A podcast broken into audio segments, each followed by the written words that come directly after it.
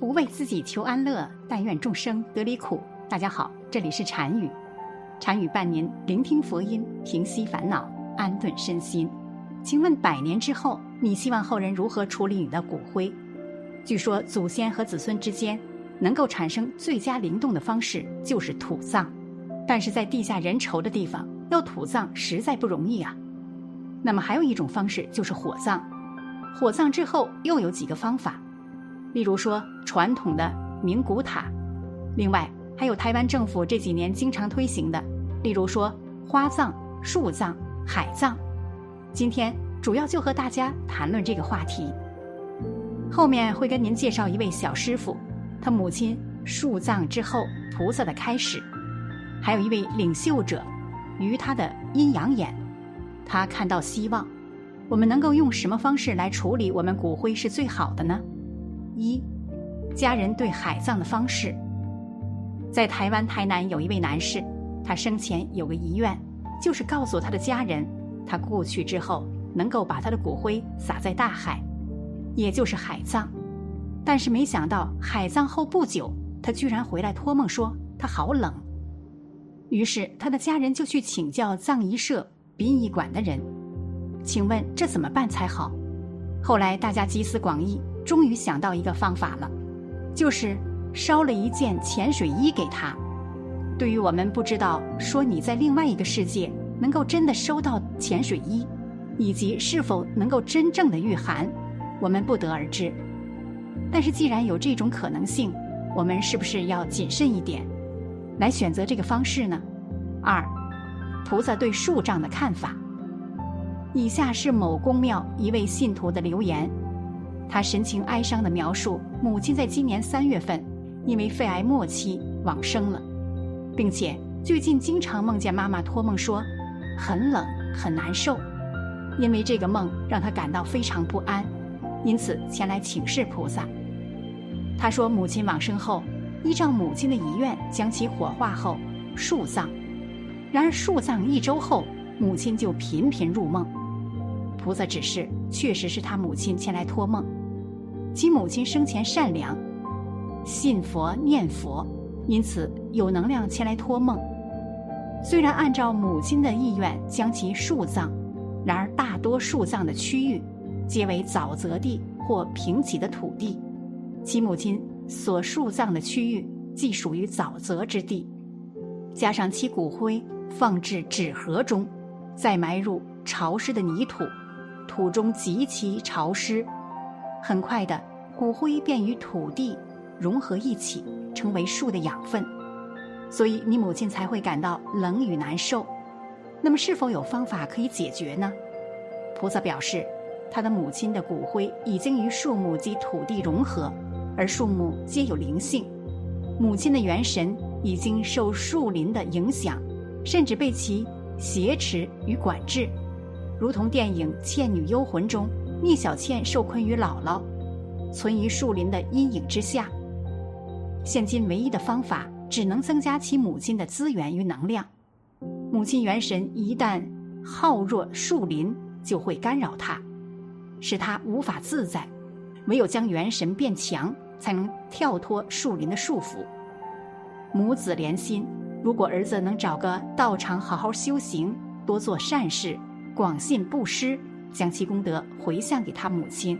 若此事修行能量很强，修法有力，那么母亲的力量就会很大。母亲将会受益于他的功德，补充资源与能量。待元神有足够的能量时，就能跳脱目前的困境，早日离苦得乐。三，一位领修者的谏言。祖先的香火、祖先的风水、祖先的基因，乃是祖先灵障的三大源头，往往牵一发而动全身，甚至影响后代的子子孙孙。千万不要小看，更不能不重视。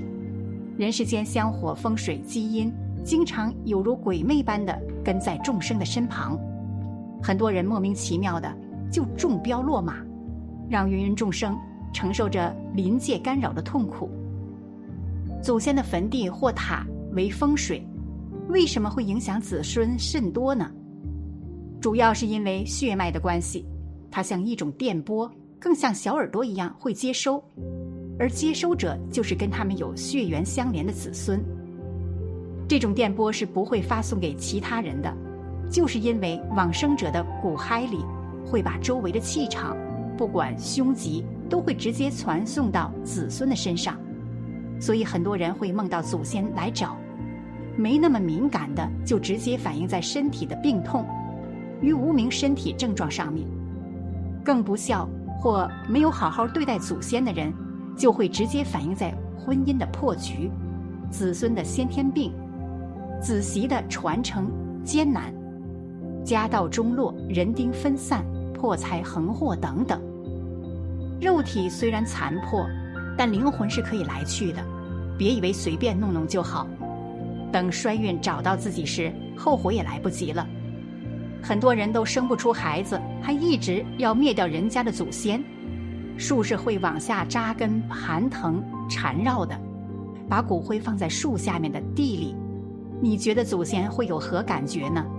你用橡皮筋在手上绕个五六圈，紧紧的，你就知道了。祖先的骨骸进了土里，穿着树根。按住家中就容易发生意外灾难，而且祖先园林与骨骸是否安全，对后代子孙是有着紧密关联因子的存在的。由灵学的角度，绝对不可以用树葬方式处理祖先骨骸。若以树葬方式处理祖先的遗骸，容易造成祖先灵的基因错乱。这里有一个实例。有一家人在造祖坟的时候，他把祖先的坟墓有几十罐的骨骸去晒太阳，结果那天中午吃饭休息的时候，小孩子去玩，把那些骨骸全部都弄在一起，弄乱掉了，变成十几罐的骨头都混在了一起，他们就没有办法去分辨哪些是阿公的或是叔叔的，哪些是阿婆的还是婶婶的。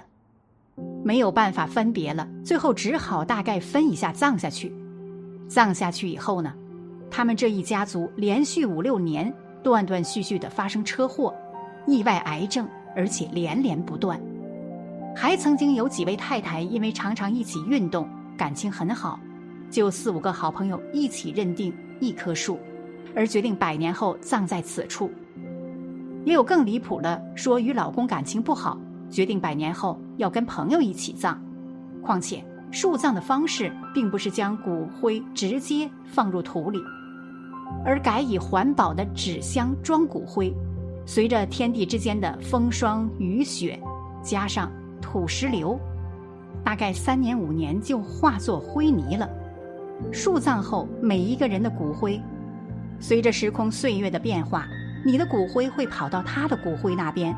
他的骨灰也会跑到你的骨灰这边，每一个人的骨灰混在一起，尤其这五个人的骨骸又不是同一个家族，只是生前感情好而葬在一起，未来合葬在树下的园林，将会基因错乱而导致后代子孙家运出问题，因此千千万万不可以树葬方式来处理人体骨骸，因此。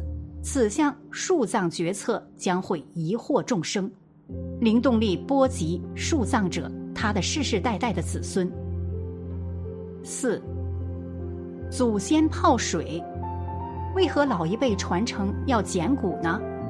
第一是要检视祖先的骨骸有没有受到坟地的侵害或不好的影响，若是没有腐烂或因为地气湿或水造成。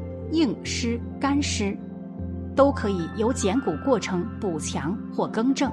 重点是不让祖先受苦，也不会让不好的地气或祖先落难，来影响家族的衰败、破产与决定的遗憾。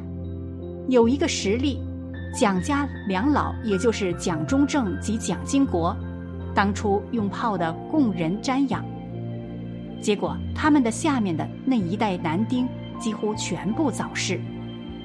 五，时尚可以赶流行，善于葬礼这类事情，绝对必须以神圣的心来面对，千万不可一时兴起而盲目追随。